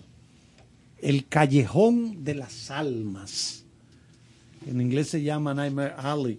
Bueno, pues, en el caso de Bradley Cooper, él es un buscavidas, un zafaconeador del peso. Oh, oh, oh, qué lindo, eh, un frase. busca, así mismo dice zafaconear peso. Pesos. Te dice- de July Churches. Ay. No, el nuevo, el nuevo ahora. Hay otro esta noche. Entonces, un buscavida que Bradley Cooper se compincha, se une a una pitoniza, una divina, que es Kate Blanchett, para estafar a millonarios. Esa es una forma de enfocar la... Eso se ha No, visto que- mucho. Nunca, nunca, eso nunca se ha No, visto. eso es Y que nuevo. leí que Bradley Cooper tuvo la experiencia, a pesar de tantos años en Hollywood, sí. de tener que durar seis horas desnudo, Desnudo, frente a las sí, sí, cámaras. Sí, sí, sí. Sí, sí, Tengo correcto. que ver la sí, sí, que, le- que dice él con todo este personal, todo este Ajá. crew, Sí. y, y yo desnudo Seis aquí. horas. Bueno, pero si su, si su Claro, personaje tenía que requería. estar desnudo, Sí, pues. pero le dijo que le requirió Usted tiene que bastante. encuerarse. Esta Y había aire acondicionado. Esta No se película, sabe. Tú llámatelo. Esta película se desarrolla en, la de- en Nueva York en la década de los 40, donde, repito, el estafador Stanton Carlisle se une a la vidente y el esposo de esta, que es un mentalista, para dar tumbes a los millonarios. El grupo recibe la ayuda de una misteriosa psiquiatra que tiene su propio plan. Ay, mamá. Bueno, Suena eh, interesante. Vamos a decir que esta película se estrenó en Estados Unidos en diciembre pasado, 17 de diciembre, eh, ya se estrenó. Y hasta ahora ha tenido, mm, yo diría, bueno, está Runimara. Runimara es la esposa de Joaquín Phoenix. Y parece que esta producción, ella acaba de dar a luz, parece que la producción se retrasó un poquito hasta que ella ya di- eh, diera a luz, ¿verdad? Entonces, ah, está también Willem Dafoe, que es un veterano, eh, que hizo La Última Tentación de Jesucristo, dirigido por Scorsese. Sí. Está uno que está siempre en toda la película de, de- del toro, que es Ron Perlman, ¿Cuál es ese? el que hizo eh, Hellboy. Ah, Hellboy. Es- sí, ya, ya. Ron ya. Perlman, el que Ya, hace papel sé. de Hellboy. Y es un muy buen actor también. Sí. Entonces, lo que quiero decir, la crítica que han llegado le dan entre 7 y 8 estrellas de 10, que es muy bueno. O sea, es muy bueno. Sí. Del Toro siempre se ha caracterizado porque le gustan los monstruos, le gusta diseñar figuras eh, grotescas. Él incluso tiene en su casa un pequeño museo. Ah, ¿Tú lo viste?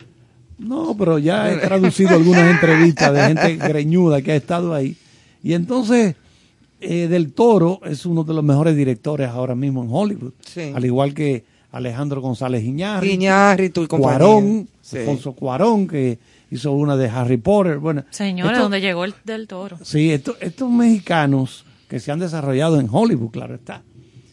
Porque el del toro secuestraron a su padre en México y se vio en peligro de que lo mataran. Y ahí esos mexicanos cuando te secuestran y tú no respondes, mandan una oreja. Te, le- te mandan el- a la, a con la un dedo. persona por pedacito. Exacto, un por pedacito. Y Te la mandan de achín. entonces, Guillermo del Toro dice, ¿cómo yo voy a mi país, México, a filmar una película? No puedo. ¿Por qué?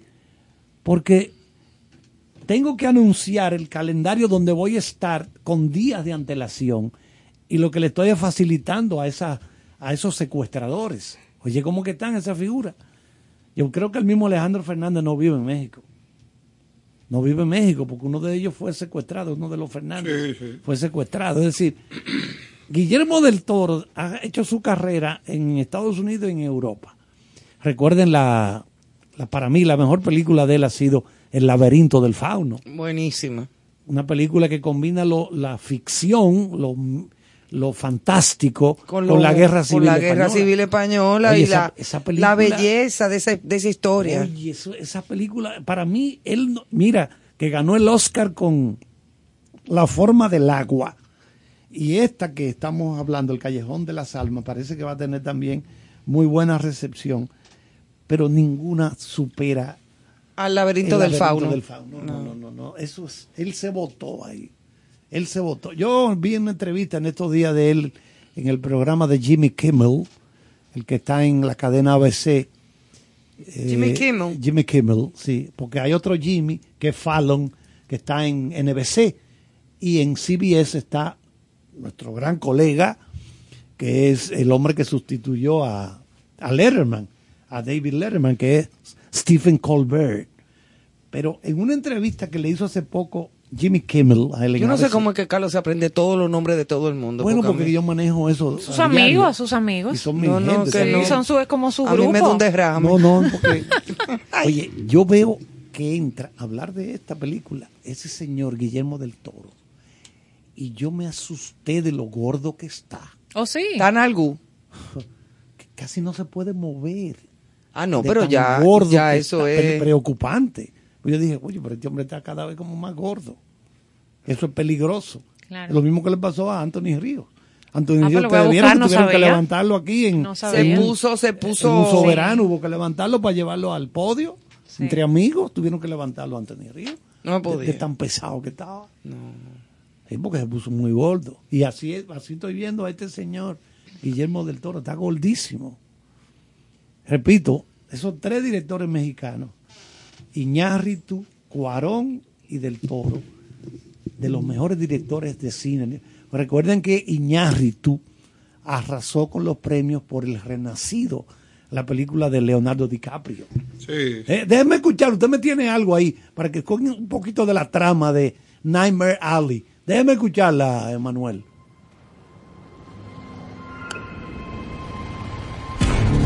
I will ask you simple questions. You will answer in short sentences only what you believe to be absolute truth. Absolute truth. I can do that. Now, brief as you can, what is your name? Stanton Carlisle. Are you a true medium? Yes, I am. Mr. Carlyle, Doctor, how about that? please lie down. Can you read Ahí tenemos parte de esa trama de El Callejón de las Almas Perdidas de Guillermo del Toro. Una película con muchos detallitos bien Pero mira, a él le gustan como esos lugares. Primero el laberinto del fauno. Sí, sí. Y ahora el callejón del gato. De ¿Cómo las es? almas Eh, ah, de las almas perdidas. Sí, porque a él le encantan todas esas- Es una cosa como rara. Dígame, Johanna. No, y recordar que los fanáticos que el profesor Charlo mencionó acá, estrenó para esta semana el documental de Neymar, para los fanáticos de este de Neymar, jugador. sí, el jugador de fútbol de brasileño. fútbol brasileño, que tiene tres capítulos nada más. Hoy que comienza- se llama El Caos Perfecto. a los seguidores de la serie Gomorra, que es una serie italiana que ya lleva, creo que son cuatro temporadas con esta. Hoy, 27, HBO la está estrenando, la temporada nueva. Han estado con un mar... No, es hoy. No, mañana que estamos a 20... Hoy a 27. Ah, pues hoy. Es hoy. Sí, hoy. Entonces, es, hoy han estado dando maratones de las temporadas pasadas, preparando a la gente para que vea la temporada nueva. Me dijeron, eh, me acaban de pasar una nota interesante, que la próxima película del toro es El hoyo de Pelempito. De Pelempito. Ah, sí, porque sí. son el rincón. Es. Ay, pero espérate, se me estaba olvidando que hay, hay que hay otra cosa, espérate, que se no me olvide. Ya colocaron ayer en YouTube los primeros 53 segundos del Pinocho, la versión animada de Del Toro de Pinocho, que será estrenada en diciembre de este año. Sea, la gente que sigue, que le gustan esos personajes, eh, claro, es la versión de él, la versión de Del Toro. Lo pueden buscar en YouTube. Ah, que ya está colocado ahí. Sí, está colocada ya Pinocho. Colocaron 53 segundos. Pero esa no es solamente. porno.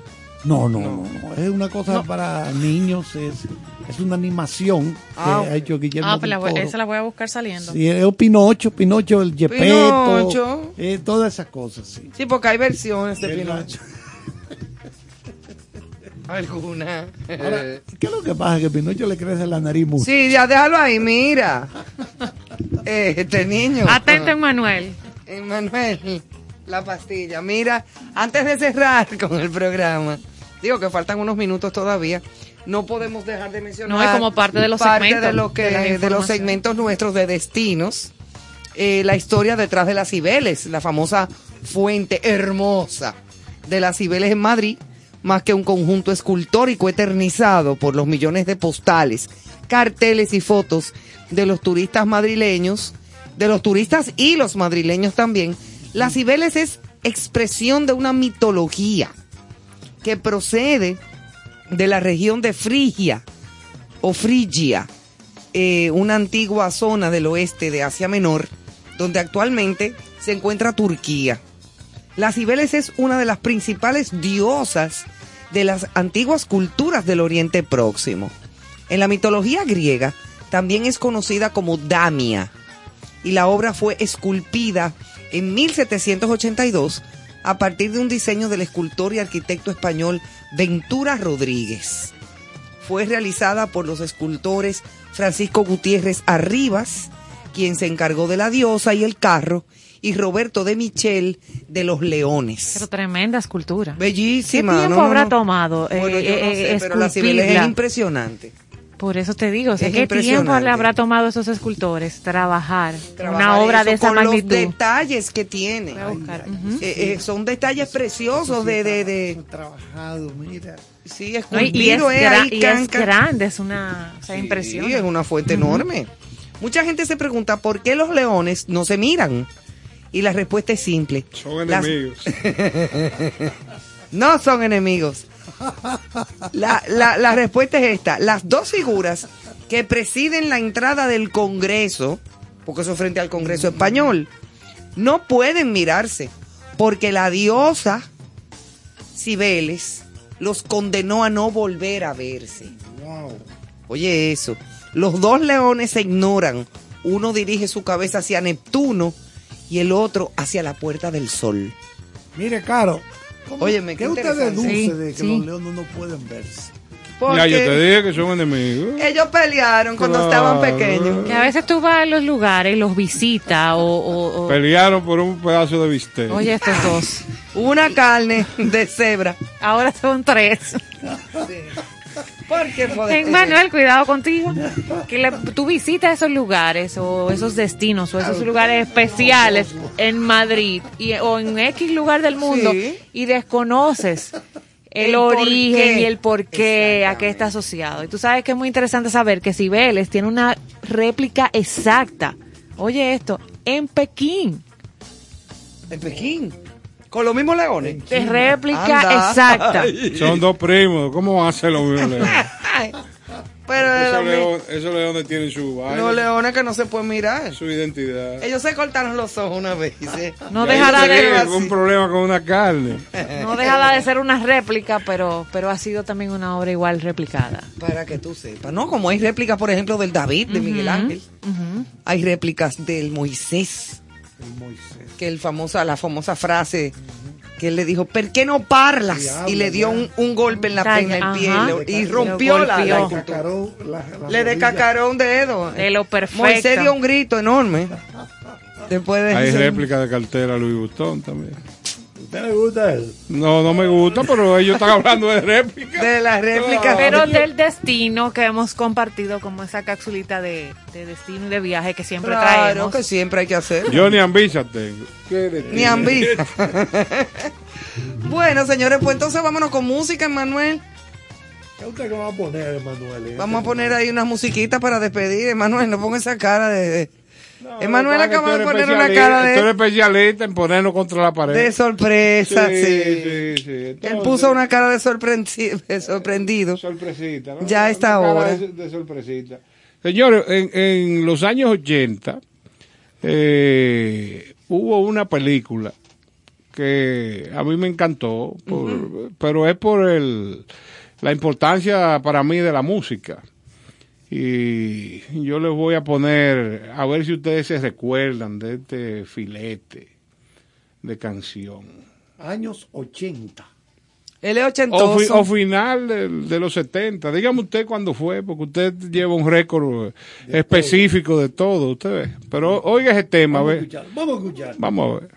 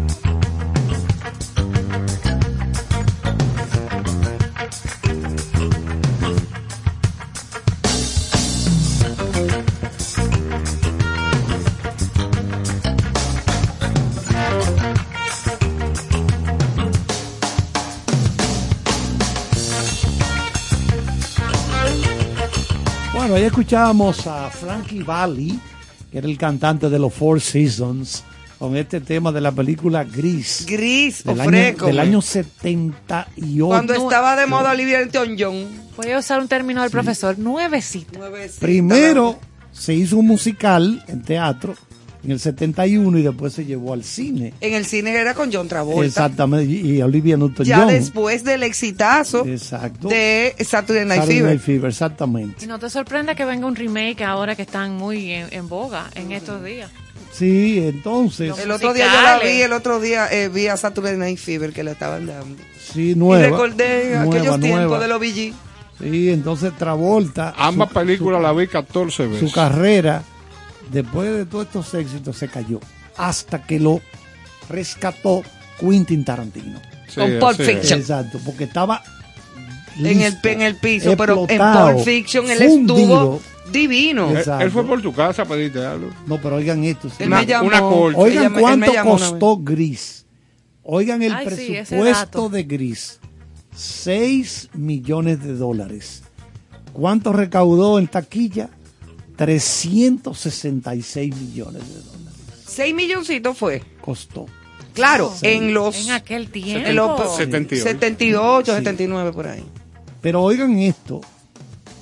Hay que señalar que esta película, Gris, en el año antepasado, 2020, fue seleccionada para ser preservada en el Registro Fílmico Nacional de Estados Unidos por la Biblioteca del Congreso norteamericano. Oye. Porque la película es culturalmente, históricamente y estéticamente significativa. Oigan eso. Esa película usted podrá decir, Sí, "Ah, que es disparate". una, una pendejadita de teenager, una que yo que. Exactamente. Pero no es así. No, pero mar- la cultura marcó, marcó una época. Exactamente, Sí, marcó entonces, y por no- mucho tiempo. Es Me referencia. El, el profesor Caro me preguntó hace un ratito de lo que el viento se llevó. Estoy buscando aquí cuánto costó y por qué se le considera la película más rentable. Porque esta es muy rentable. De 6 millones y tú Claro. recoger 366. Pero ¿Pero ¿Y qué negocio es ese, mi hermano? No es un negociazo. Adiós, pero increíble. A mí me da un vaído. Adiós, pero ven acá, el que, los productores, los que invirtieron ahí. Todavía ellos va- están- cogiendo cuarto Oh, todavía, pero, claro. ven acá. Oh, pero ven acá, aquí estoy. Voy con lo que el viento se llevó, casi cerrando ya el programa. Bueno, oigan esto. Cuando se estrenó lo que el viento se llevó en diciembre 15 del 39, a nivel mundial recaudó 190 millones de dólares. Dólares del 39. Dinero. Dólares del 39, señores. Entonces la han relanzado varias veces. Entonces voy a decir por qué se le considera la número uno. Bueno, ahí está Avatar y todo eso, pero eso no es, no. Es que la inversión que se hizo con lo que el viento se llevó también fue de Chile. Oye. Y a diferencia de, de Gris, los dólares del 39 no son los mismos dólares del, del 78. Claro. No, pero jamás. Pues esos dólares valen más. Oh, pero ni, lo- ni los de cuando gris tampoco. Exactamente. O sea, te- 300 millones de dólares de recaudación. Sí. En esa época de cuando se hizo la película Una locura, Grease, una locura. significaría ahora mil millones. Una Sí. locura. Bueno, Estamos hablando de hace muchos años, más de 30 años. lo que el viento se llevó a nivel mundial, sin contar con sus múltiples relanzamientos, ha recaudado 402 millones de dólares a nivel mundial. Pues déjalo ahí. Pero, repito, los dólares de el 39, un, ¿cuánto costaba un carro en el 39? Oh, mil, mil dólares. No menos. No, menos. Una En el casa, 39. una casa, ¿cuánto? Debe ser que Mil do- dólares. 200 dólares. Una casa podía costarte mil No, dólares. el y carro, y el 200. carro 200 dólares. Exactamente. Esa es la referencia que Para da. que lo sepa. Como cambian Pero los ustedes tiempos. hablan como una propiedad, como No, no, si no, hubieran pues estado estaba ahí. ¿eh? claro. No, cuando que- yo me ese dato. que- cuando yo me apeé del Titanic, Sí, eso te lo creo. Ese es el- ese es el cute de decir buenas noches. bueno, señores, hasta mañana. Pásenla muy bien. Señores, con cierto sentido se despide con una cancioncita que también los pondrá a recordar. Ay, Gracias Dios. por acompañarnos.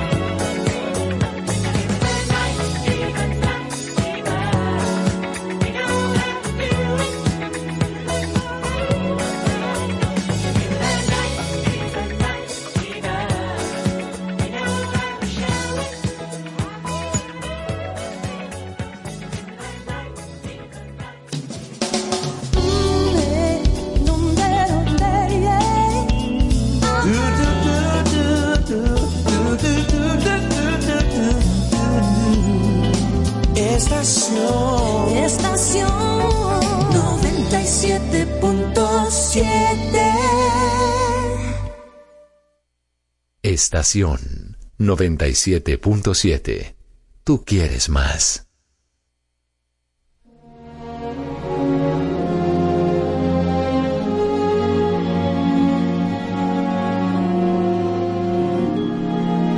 Seems like dreams, like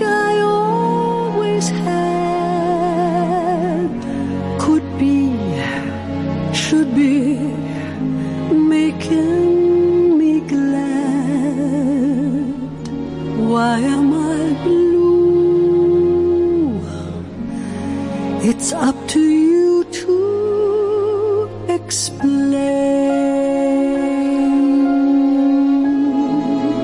I'm thinking maybe, baby, I'll go away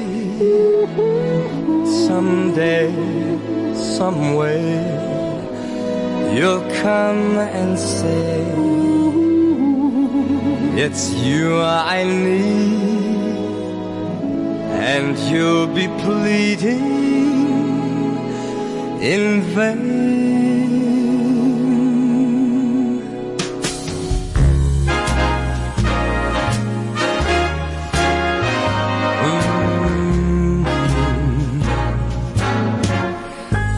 It had to be you.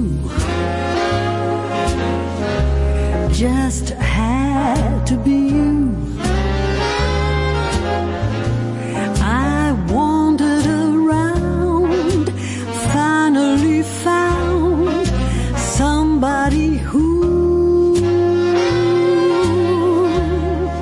could make me be true.